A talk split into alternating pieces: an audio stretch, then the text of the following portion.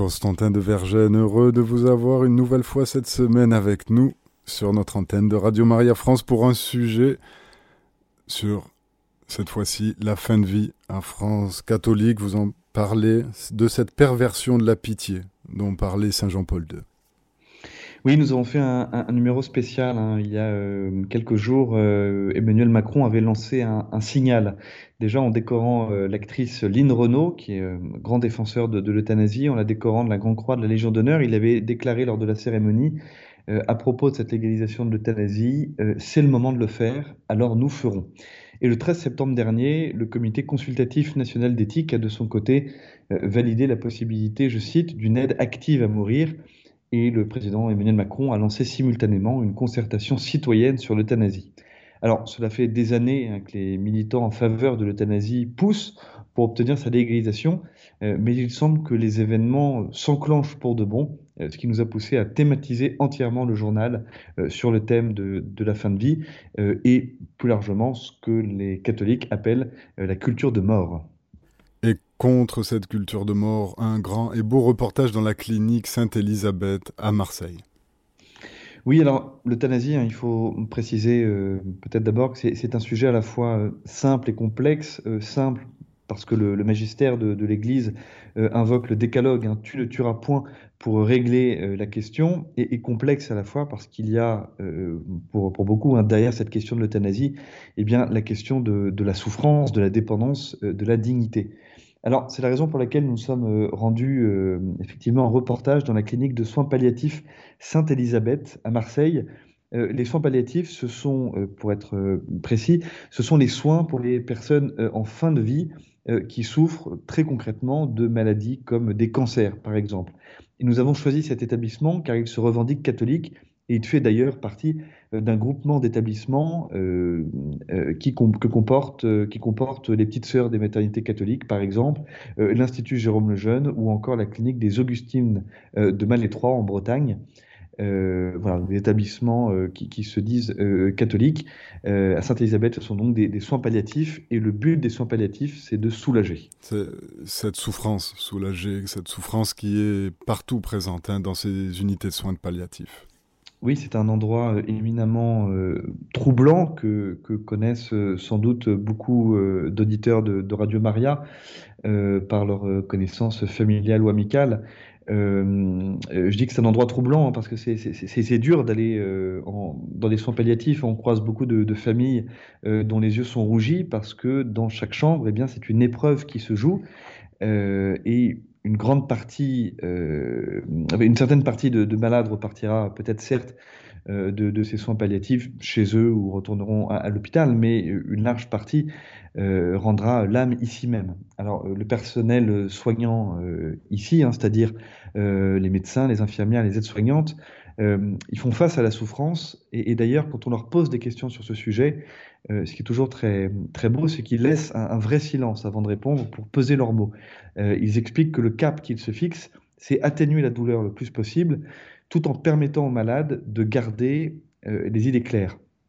C'est une ligne de crête, un, équilibre subtil qui pour eux relève de la charité.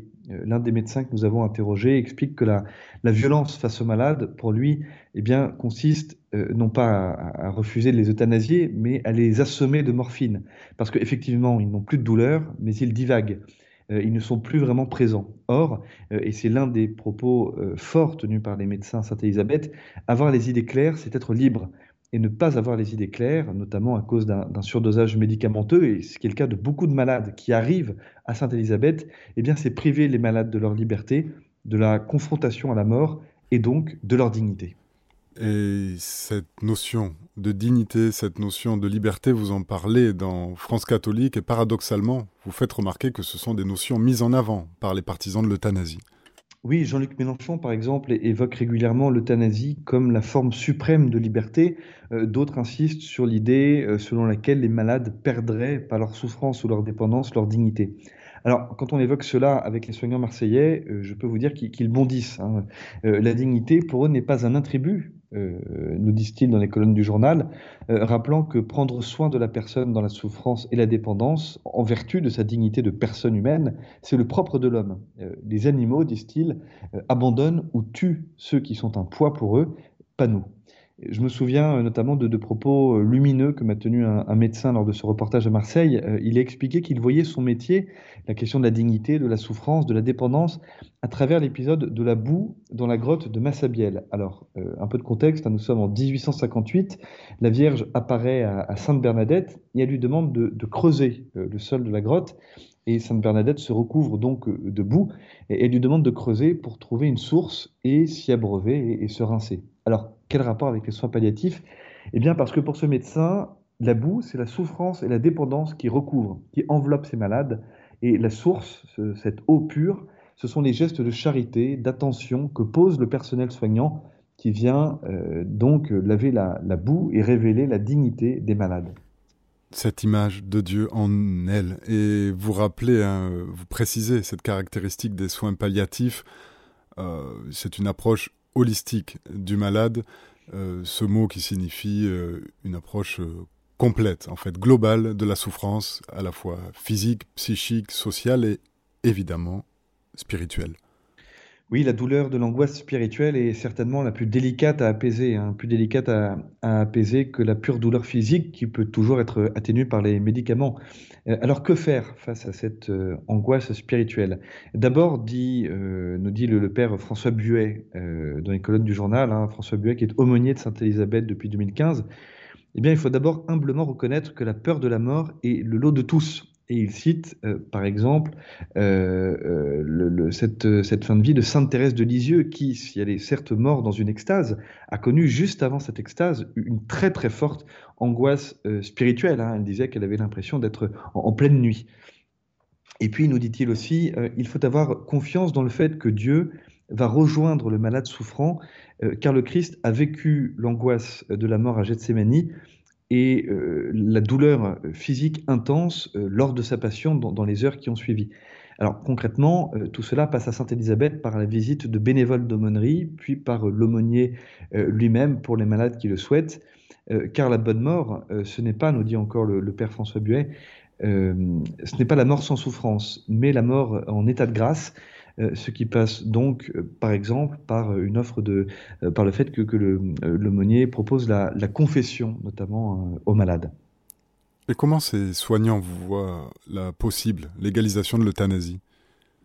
Alors ils la voient avec colère et angoisse. Colère, car beaucoup nous ont parlé du, du serment d'Hippocrate qu'ils ont prêté en école de médecine, où ils professent ⁇ Je ne provoquerai jamais la mort délibérément ⁇ et colère aussi, car tous témoignent du fait que les demandes d'euthanasie, qui sont euh, courantes euh, chez les malades, mais surtout euh, chez les familles des malades, hein, qui demandent l'euthanasie pour leurs proches, parce qu'ils ne supportent pas de les voir souffrir, eh bien, ces demandes d'euthanasie s'estompent toujours rapidement à mesure que la douleur est, traitée. Et l'angoisse aussi chez ces médecins de devoir réduire à, néant les efforts des soins palliatifs qui sont encore peu développés en France, puisque 26 départements en sont démunis. Et une colère, un cri qui traverse ce témoignage très fort hein, que vous donnez dans France catholique, hein, celui de Claire Dierx.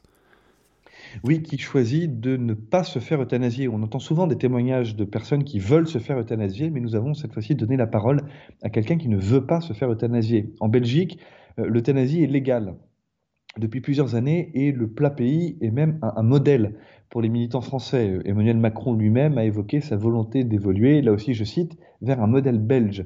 Euh, l'euthanasie là-bas est dépénalisée depuis 2002 et elle est étendue aux mineurs depuis 2014.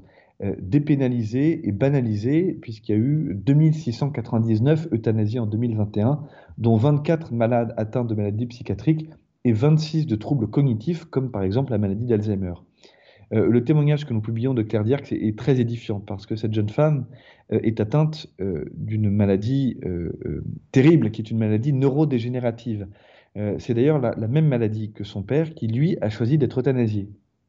Or, cette euthanasie de, son père, eh bien, Claire Dierks nous dit avec vraiment beaucoup beaucoup d'honnêteté et de, de franchise qu'elle l'a très mal vécue. Euh, elle est très en colère contre ce qu'elle nomme une, une, mascarade, en colère contre les médecins qui ont tué son père et contre sa famille qui n'a rien fait pour le convaincre de rester en vie. Euh, et puis, colère aussi contre l'Église de Belgique qui, selon elle, euh, ne lutte pas assez face au fléau de l'euthanasie. mais condamnée à la souffrance, Claire Dierks nous raconte que par sa foi en Dieu, elle a confiance et refuse de demander l'euthanasie car pour elle, euh, renoncer à la souffrance serait un peu comme si le Christ, au dernier moment, avait renoncé euh, bien de, porter la croix. Euh, c'est vraiment un, témoignage très fort et, bouleversant que, nous publions cette semaine. Alors il y a la part du témoignage et il y a aussi la part d'enfance catholique pour nourrir l'intelligence. Hein. Vous décryptez les arguments des militants pro-euthanasie. Oui, grâce à Henri de Sauce, qui est auteur euh, de L'impasse de l'euthanasie, édité chez, chez, Salvatore.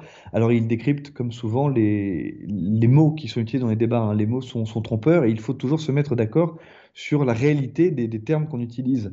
Alors, euh, Henri de Sauce décrypte quelques, quelques, euh, quelques lieux communs à travers des questions. Hein. Est-ce que l'euthanasie, comme son nom l'indique dans son étymologie grecque, est-ce que c'est une belle mort? Est-ce que c'est l'ultime liberté? Est-ce qu'un malade euh, perd sa dignité en, souffrant et en perdant sa dépendance? Tout cela encore est, à retrouver dans, dans le journal. Et vous revenez sur les fondamentaux, vous évoquez la belle mort, une notion catholique hein, que vous abordez dans, dans des articles. Oui, alors encore une fois, il faut bien préciser, hein, parce qu'on peut parfois reprocher aux catholiques euh, d'être un peu naïfs sur la question. Non, non, il faut, il faut le redire. Hein. La mort est, un sujet euh, qui fait peur. Le, magistère de, l'Église appelle à la confiance, mais voilà, je pense que euh, on, ce n'est pas mentir que de dire que quasiment tout le monde a, a, peur de la mort. Mais dans le journal, nous essayons de dessiner ce qu'est euh, la bonne mort dont parle l'Église, avec notamment, là encore, un témoignage de choix, celui du père Lionel Castagnier, qui est prêtre et médecin dans une unité de gériatrie dans la clinique euh, Saint-Thomas de Villeneuve, à Aix-en-Provence. La bonne mort, euh, dit-il, ça s'apprend jusqu'au dernier moment. lui qui demande aux malades âgés de reconnaître leur souffrance dans celle du Christ en croix. Et la bonne mort, explique-t-il encore, c'est savoir que l'on peut et que l'on doit mourir et qu'il y a après cela euh, la rencontre avec Dieu, euh, une rencontre qui, se prépare euh, d'autant plus, notamment avec le, le, sacrement de, la réconciliation, comme on, l'a évoqué il y a quelques minutes. Alors le combat pour la vie s'illustre pardon, aussi à ses débuts. Vous mettez en avant une, les associations qui aident les femmes et qui choisissent de ne pas avorter, notamment hein, l'association Mère de Miséricorde que nous connaissons bien à Radio Maria France. Exactement, qui fête ses 40 ans. Elle a été fondée en 1982. Euh, alors pour ceux qui, qui, ne la connaîtraient peut-être pas, un, rappel, euh, un petit rappel historique, fondée donc en 82 par deux médecins chrétiens qui recevaient dans leur cabinet euh, des femmes qui se posaient la question d'avorter. Et, et, ces médecins voyaient que ces femmes étaient complètement abandonnées dans leur questionnement par le reste de la société. Alors, la démarche de Mère de Miséricorde est, catholique, puisque les membres de l'association euh, associent à, l'écoute de ces femmes, de ces femmes qui se, posent des questions, eh euh, l'adoration eucharistique et le jeûne, euh, ainsi qu'un réseau de priants.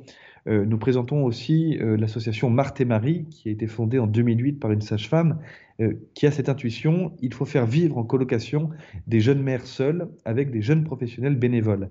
Euh, il faut dire que ces jeunes filles, tout juste mères, sont souvent en rupture sociale ou affective euh, et qu'elles sont donc complètement seules. Euh, il y a 300 demandes chaque année. c'est à peu près le même fonctionnement pour une autre association que nous présentons, qui s'appelle la Maison de Tom Pouce, qui a été fondée en, 1987 par Jérôme Lejeune et Geneviève Poulot, et qui accueille des jeunes mamans, mais cette fois-ci des jeunes mamans mineures. Et France catholique, hein, c'est Marie, Reine de France chez vous, et comme chaque semaine, notre-Dame qui termine cette euh, revue commentée, là, ce Tour de France marial. Cette semaine, vous nous amenez dans le Doubs. Mmh. Oui, pour terminer, euh, voilà un sujet qui est quand même euh, tout le numéro est thématisé sur un sujet qui est quand même lourd et, voilà comme chaque semaine nous terminons par une page mariale, un Tour de France donc dans le Doubs, vous l'avez dit, à 23 km de Besançon, dans la commune de Sémazières.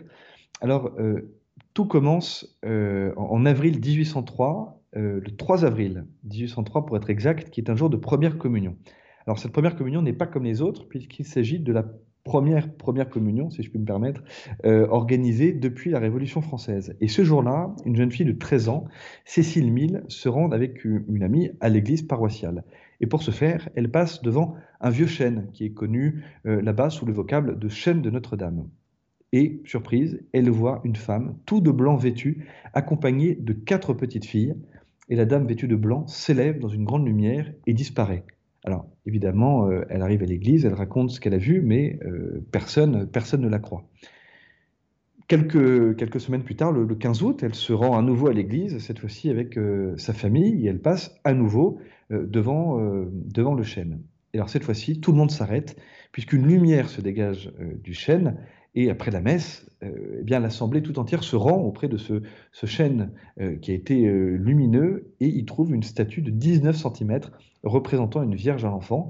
Alors, euh, évidemment, euh, là aussi, hein, ce que nous relatons, c'est déjà le cas dans certaines semaines passées, euh, eh bien, c'est l'apparition miraculeuse, inexpliquée en tout cas, de cette statue.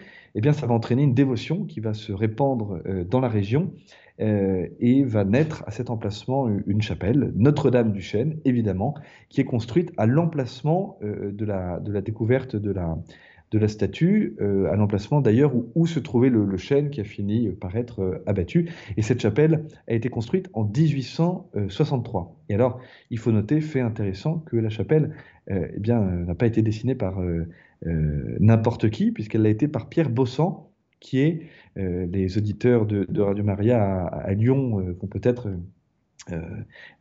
tilter en entendant ce nom, puisque Pierre Bossan est l'auteur de la basilique notre-Dame de Fourvière à Lyon. Chapelle qui doit donc avoir fière allure hein, pour tous les connaisseurs de Fourvière. C'est quand même somptueux. Constantin de Vergennes, c'est toujours heureux de vous avoir avec nous pour nous exposer ce qui se passe chaque semaine dans France catholique. Pour nos auditeurs, vous retrouverez toutes ces informations et bien d'autres choses sur le site internet france-catholique.fr. Constantin de Vergennes, rendez-vous est pris pour jeudi prochain. Merci Olivier, à la semaine prochaine. Chers auditeurs, c'était notre émission France catholique, la revue commentée. Vous pouvez réécouter cette émission podcast sur notre site internet radiomaria.fr.